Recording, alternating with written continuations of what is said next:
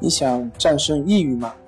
李洪福老师新书《战胜抑郁，教你走出抑郁的方法》，三大疗法，每天一小时，三十天摆脱抑郁，让你全面蜕变。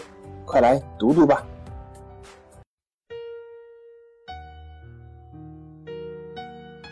病友的深夜独白，你能看到自己的影子。你在说，我。在听。如果你想和我聊聊你的故事，请添加微信 s u 九九一二三四五六七八九。大家好，欢迎来到重塑心理，我是心理咨询师曹春霞。今天我们来聊一聊，人到中年，当安逸的生活。一去不复返，你的焦虑指数有多大？相信绝大多数的人在毕业时都有过毕业后选择进什么性质的工作单位而纠结过。比如，如果选择进企业，尤其是外企，虽然是上班累成狗。加班不能走，加班是常态，周末基本没有，但也十分锻炼人的能力，发展空间大。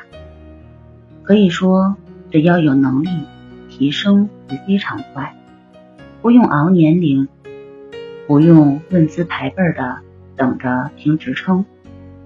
有很多人三十出头就可以升到公司副总位置。薪水也是十分丰厚，买房买车完全是问题。那如果是选择进事业单位，那么代表你的工作稳定，收入稳定，每天按时上班，按时下班，不会像进企业的人一样熬夜加班，逢年过节、大小假期也会按时放假。过节费、年终奖一个都不能少，但凡事都有两面性，事业单位也不是没有缺点。如果自己是知足常乐型，喜欢平平淡淡的在工作岗位上熬，熬年龄、熬职称，熬到最后退休，也算是一种功成身退。如果是那种不甘寂寞、喜欢争权夺势，一旦与领导的关系没有处好，或是站错了队，那后果可不太妙。而朱先生就遇到了这样的人生难题。他说，自己今年四十九岁，马上就要五十了，焦虑失眠。已经有五个月，身体也不太好，去医院检查，各项指标都不正常了，血压高，血脂高，心脏也有点问题。大夫说血糖也偏高，不能乱吃东西，要忌口。感觉自己活得好累。五个月前，自己的工作很顺利。完全不是现在的样子。那时领导很器重自己，出去应酬都带着自己。一直觉得等领导退下来，他的位置就是我的。这么多年一直陪着领导吃饭应酬，结果是吃出一身的三高指标，别的业务。根本没有时间去学习，除了和领导关系好，能喝酒，在专业上自己是什么也不会。